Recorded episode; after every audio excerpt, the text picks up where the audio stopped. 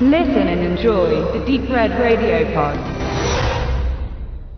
Es ist einmal mehr geschehen. Ein Tatort aus Dresden lief über die ARD im Fernsehen und ich und Max haben aus liebgewonnener Tradition ähm, beschlossen, diesen zu besprechen. Es ist der Film Unsichtbar. Ja, und bietet, also im Verlauf, ich weiß nicht mehr, also ich muss ganz ehrlich sagen, es ist ja generell eine Tatortproblematik, äh, die, die mich immer so besonders betrifft. Äh, und ich muss diesen Tatort eigentlich von vornherein schon so ein bisschen ablehnen, äh, weil zu viele Dinge die mir immer bei Tatorten missfallen, hier äh, zustande gekommen sind. Es gab ja eine Zeit, äh, am Anfang waren wir auch nicht so sehr mit den Tatorten befreundet.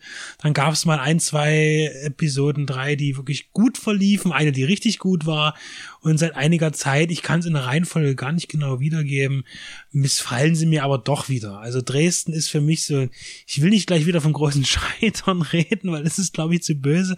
Jetzt nehme ich schon wieder alles vorweg. Die Stimmung für mich persönlich aber wir sprechen jetzt trotzdem über unsichtbar. Und äh, kurz zur Handlung. Äh, ja, ähm, was mich immer stört, ist, wenn eben in diesen Tatorten die Ermittler selbst persönlich am Fall betroffen und beteiligt sind. Das heißt, dass sie selbst zu Opfern werden äh, und sozusagen für sich selbst ermitteln. Ja, und das finde ich immer problematisch, weil ja, Realität hin oder her, ist ein Tatort realistisch? Nein, primär nicht, aber er soll möglichst irgendwie für mich auch eine gewisse Realität abbilden, so wie es von Anfang an ein bisschen gedacht war beim Tatort. Und natürlich darf ein Tatort auch mal über die Stränge springen.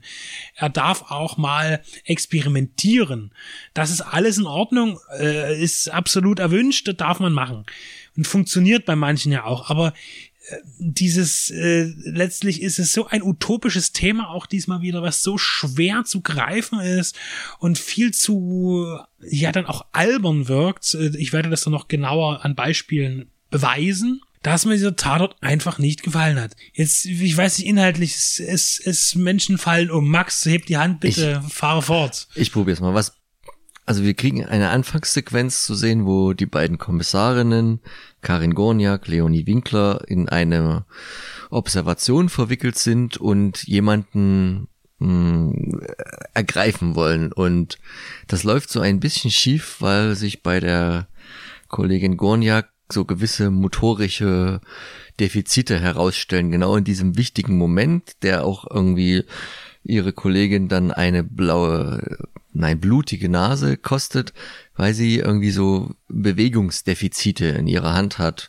was am Anfang so na, noch so ein bisschen abgetan wird und aber noch eine sehr große Rolle spielen soll, weil eine andere Dame später sehr prominent in der Neustadt dann irgendwie auf offener Straße ein junger Mensch zusammenbricht und äh, an vermeintlich an irgendeiner Herzgeschichte stirbt, aber da merkt man schon, dass irgendwelche Lähmungen im Spiel sind und ähm, die jetzt ein normaler Mensch äh, normalerweise halt nicht so erfahren sollte. Es wirkt im ersten Moment schon so ein bisschen, so ein bisschen am Anfang so wie, oh, ist da Voodoo, ist da jemand verhext worden, ist da jetzt was Übernatürliches im Spiel? Gerne, gerade auch in den Dresdner Tatorten, das ist das, was du meinst, hat man ja immer noch nicht so richtig so eine Linie gefunden. Ne? Da, da wurden ganz viele junge Regisseurinnen, Regisseure losgelassen, die da so ihre Ideen und auch Drehbuchautorinnen hatten aus, aber aus ganz verschiedenen unterschiedlichen Richtungen. Also was so, äh, wir hatten Saw, wir hatten ähm, irgendwelche Geister-Thriller und jetzt haben wir halt irgendwie am Anfang dachte ich, oh, es ist jetzt hier Voodoo, hat jetzt jemand in irgendeine Puppe gestochen und jetzt ist deine Hand gelegt und so und natürlich ist ein Tatort immer so angelegt, dass er nicht bis zum Ende eine Geistergeschichte bleiben kann, weil wir sind ja hier schon auf der ähm, normalen Ebene des Nicht-Übernatürlichen und auch hier wird es sich eher wissenschaftlich dann auslösen. Wir spoilern jetzt natürlich wieder ganz frei von der Leber weg. Aber was du halt meinst, ist, dass hier natürlich, aus welchem Grund auch immer, denn erfährt man dann später, die ähm, eine Kommissarin wieder direkt betroffen ist, eine Tendenz, die scheinbar zuzunehmen scheint und deswegen so unrealistisch ist, weil wenn alle irgendwie äh, auf der äh, auf deutschen Straßen unterwegs sich befindenden Kommissarinnen und Kommissare immer mit persönlich verwickelt wären, die könnten irgendwann, glaube ich, nicht mehr gut ihren Job machen die Sache ist eben die, dass wenn man das in einer so einer Folge, es gibt ja wirklich dann Tatorte, die also Teams, die machen 50 Folgen schon, die machen das schon sehr lange. Da kann man das ja mal machen mit irgendeinem mit irgendeiner Geschichte kann man das auch gut verarbeiten. Natürlich fällt in einer Polizeikarriere irgendwann mal was an, wo man auch selbst in, in so einem Fall betroffen sein kann. Ja, bitte, natürlich. Aber wenn man das eben zu oft macht, ich nehme immer Münster als Beispiel, ich behaupte nach wie vor, ich gucke, bei Münster schalte ich schon immer aus, wenn ich, Münster kommt, gucke ich nicht. Wenn ich immer nachgucke, die die Stories durchlese, es ist bei jeder Folge eine persönliche Betroffenheit von irgendeinem dieser Ermittler oder äh, Kollegen. Es ist unglaublich, es ist jedes Mal. Und das sind so eine Zufallskonzepte, die gibt es überhaupt nicht. Und es ist ja jetzt auch schon, ich muss jetzt lügen, aber auf jeden Fall ist es schon einmal passiert, äh, eigentlich sogar schon zweimal, dass eben eine persönliche Betroffenheit in einem Dresdner Fall mit drin war.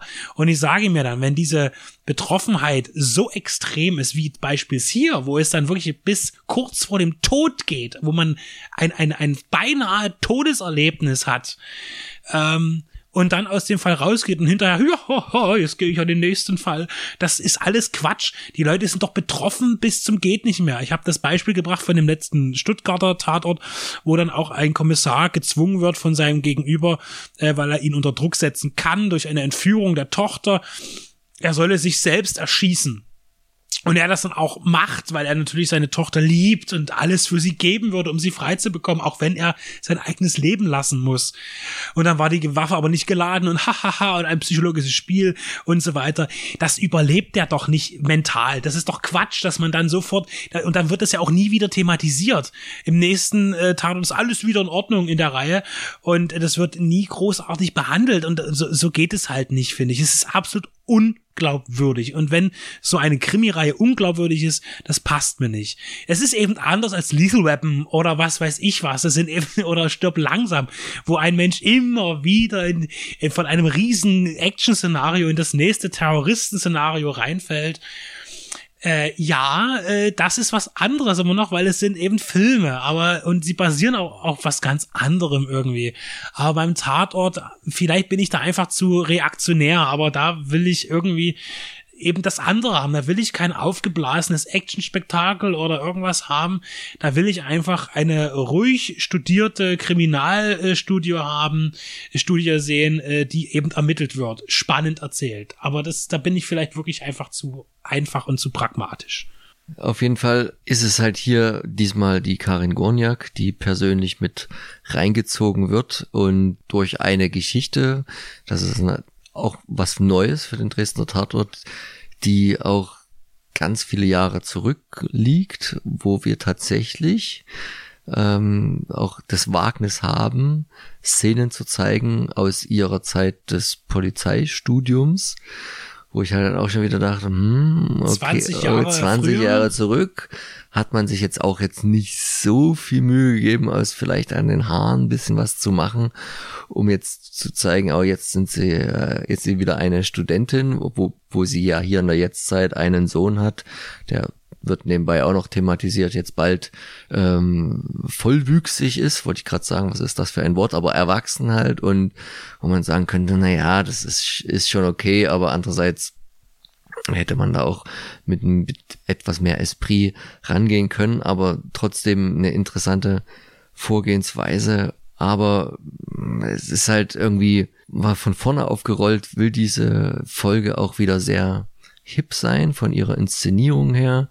Das ist so, ich weiß gar nicht, wie ich sagen, mit so, mit so kurzen Sch Schrittschnitten gemacht, wo sehr viel wieder das Bild in den Vordergrund gerückt wird und die Story vielleicht schon wieder hinten anfällt. Also, aber am Ende passt das ja doch schon, weil es geht hier um eine Art von, naja, Vergiftung und eine Nanotechnologie. Du hast ja da auch noch ein paar Querverweise, die noch in ganz anderen Filmen derzeit abgehandelt werden, ohne dass das jetzt eine direkte ähm, Verbindung darstellt. Also man versucht hier also sowohl formal als auch inhaltlich sehr neumodisch, sehr ähm, zukunftsorientiert zu wirken. ähm, vergisst dabei aber trotzdem halt den, den Boden der, na, ich wollte sagen, der, der Tatsachen, aber des, des Nachvollziehbaren in diesem, in diesem Rahmen letztendlich es geht halt auch darum, dass ähm, diese, es geht halt auch um, um Medizintechnik und Nanotechnologie zum Bekämpfen von Krebs oder von Schmerzerkrankungen. Uh, und äh, da gibt's halt eben ähm, diese, die damals Geschädigte, die nun Rache übt. Das ist eine Rachegeschichte, das ist ein Psychothriller, der eine Rachegeschichte erzählt von einer Frau, die mal ja ein schlimmes Schicksal erfahren hat, weil eben Frau Gorniak und äh, Kollegen ähm, ja jung waren und leichtsinnig waren und nicht ganz auf der Höhe und da ist halt was passiert und dabei ist eine ähm, junge Frau zu Schaden gekommen, die jetzt 20 Jahre später einen ganz ausgefeilten Racheplan, als hätte sie nie etwas anderes vorgehabt. Das ist auch schon so an den Haaren herbeigezogen. Das kann natürlich alles passieren, aber wie es ist, das ist mir einfach zu, das, das passt da nicht rein. Und sie entwickelt dann eben äh, Nanotechnologie, Medikamente, die sie Leuten spritzt oder äh, die sie auch über die Haut aufnehmen oder ähnliches, wo die dann unfassbare Schmerzen erleiden müssen und bis hin zum Tod Tote gefoltert werden, ähm, weil der Körper einfach versagt. Und äh, die, die geschädigte Dame tut das da eben äh, mit einer wissenschaftlichen Weise sich eben rächen. Und das ist auch wirklich so ich finde, so albern gemacht und auch im Gegenzug dazu, dann finden sie irgendwann raus, dass sie das war. Und ja, die Kollegen, ja, da stelle ich mal schnell ein Serum her. Hm, genau, dass ihr hilft. Oder ich habe hier noch ganz schnell wurde ein, ein spezielles Schmerzmedikament zusammengestellt, das kannst du nehmen. Dann das lindert erstmal für die nächsten Stunden komplett deine Probleme. Was ist denn das für ein Hokuspokus? So ein Blödsinn. Das glaubt doch kein Mensch.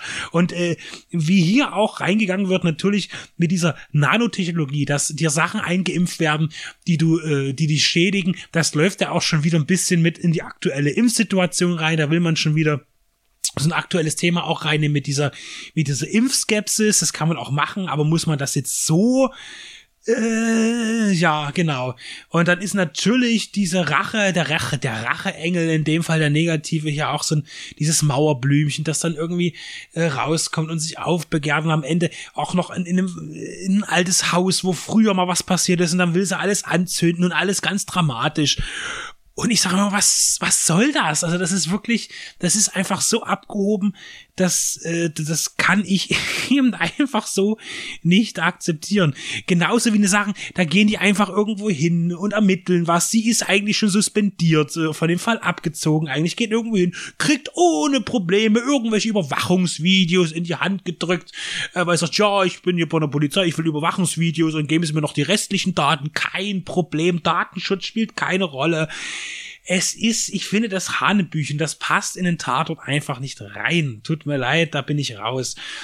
Und was die, diese Bezüge angeht, von denen Max sprach, ich dachte mir so zweimal, das ist doch beides James Bond, äh, tatsächlich, auch wenn es eigentlich nichts damit zu tun hat, vermutlich, aber äh, einmal diese auch diese Nano-Geschichte jetzt mit dem mit, dem Mittel, was man auch über äh, Kontaktübertragung ist ja auch gerade bei No Time to Die ein Thema und dann auch ist ja die die böse Frau, die hier die die Rache ausüben möchte, eine Frau, die durch ihre Verletzung, die sie damals hatte, eben überhaupt keine Gefühle mehr hat. Also sie fühlt weder Schmerzen noch fühlt sie aber auch einfach Berührung äh, äh, mit einem Menschen zum Beispiel, wie man auch Liebe austauscht. Ja, das wird auch thematisiert äh, als als äh, Motiv.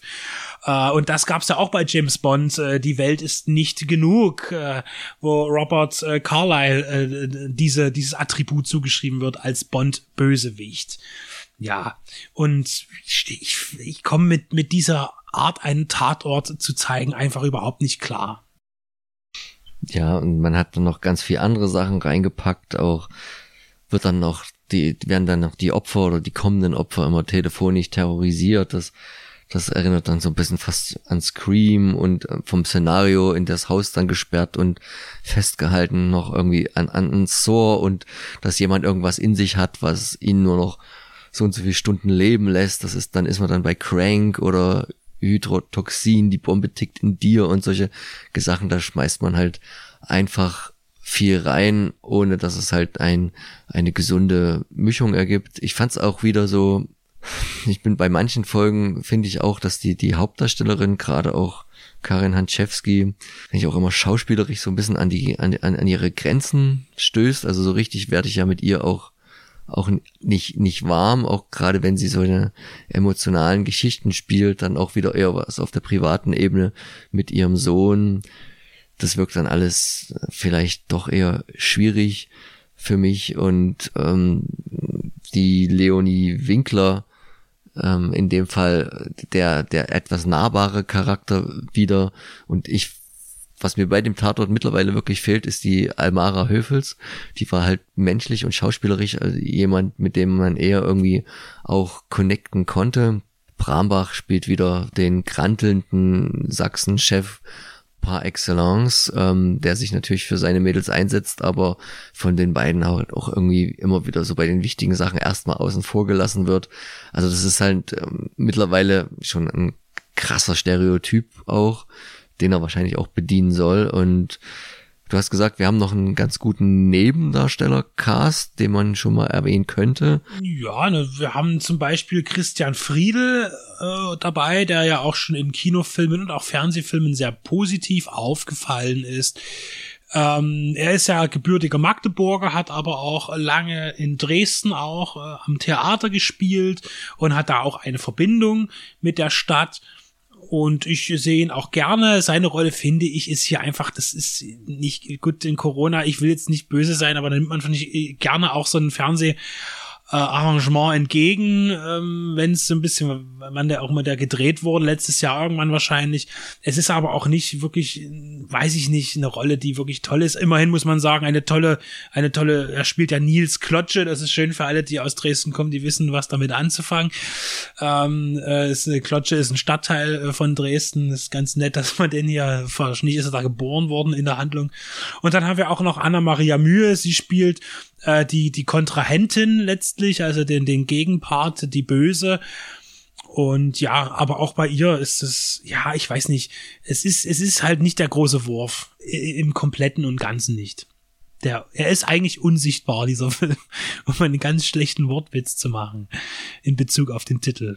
Spannend ist es fast noch eher das, was äh, gerade drumrum passiert, weil ähm, die Darstellerin von Karin Gorniak, die Karin Hanczewski, hat sich ja Anfang des Jahres, wusste ich gar nicht, ist eigentlich ja auch total unwichtig, aber am Ende ja doch wieder wichtig, auch für die Branche mit in, im Zuge irgendeiner so Aktion mit anderen Schauspieler, Schauspielerinnen geoutet tatsächlich. Und das Spannende ist, dass das irgendwie total, hat sie jetzt auch mal in einem Interview gesagt, äh, in dem Sinne kontraproduktiv war, weil seit dem Zeitpunkt kriegt sie nur noch Rollen angeboten für lesbische Charaktere, wo sie sagt, Leute, da habt ihr irgendwas nicht verstanden. Ne? Also das ist vielleicht jetzt eine überpolitical Correctness, aber ich bin ja eigentlich Schauspielerin, um alles äh, spielen zu können und da läuft irgendwie gerade das schief, was man damit mit diesem öffentlichen Outing eigentlich total, sollte ja total überflüssig sein. Heutzutage ist jedem seine eigene Sache ähm, eigentlich damit bezwecken wollte. Also ja, irgendwie nette Randnotiz, die ich fast in dem Zuge des herauskommenden Tatorts interessanter fand als die Folge an sich. Der Tatort hatte auch überhaupt keinerlei rote Linie, was so das große Ganze in Dresden anging, obwohl wir ja mittlerweile da ja auch schon feststellen mussten, dass da ab und zu mal wieder so ein Faden aufgenommen wird mit diesem Hintergrundverschwörung und Polizeisumpf hatten man das schon mal, als die, die Figur der Leonie Winkler eingeführt wurde. Das, das ist, das lässt man in dem Fall total liegen. Das und auch die vorangegangenen dramatischen das, Ereignisse, die beiden passiert sind, werden komplett rausgebügelt. Das ist halt, das kann schon gut sein, dass man mal so ein Standalone-Produkt macht, aber dann ist halt schon die Frage, wie viel Sinn macht es da überhaupt, sich mit Figurenentwicklung zu beschäftigen und da irgendwas Großes zu, zu spannen, wenn man das dann doch wieder so ähm, hinten runterfallen lässt. Also von daher eher wieder einer, den wir beide kam jetzt, denke ich, ganz gut zur Geltung, als nicht so stark empfunden haben. Und wir werden natürlich das Ganze weiter beobachten, weil man ist ja dann doch auch interessiert, das haben wir jetzt noch gar nicht gehabt, wie Dresden als Drehort eingesetzt wird. Diesmal war das eher äh, gar nicht, zum Glück nicht so viel Sightseeing, eher alles dezent und man musste schon ganz schön gucken, wo ist das jetzt einmal gegenüber von der Schauburg und so ein paar Schauplätze in der Neustadt, aber hier hat man sich zum Glück, was das angeht, einigermaßen zurückgehalten, um vielleicht mit einer positiven Note zu enden.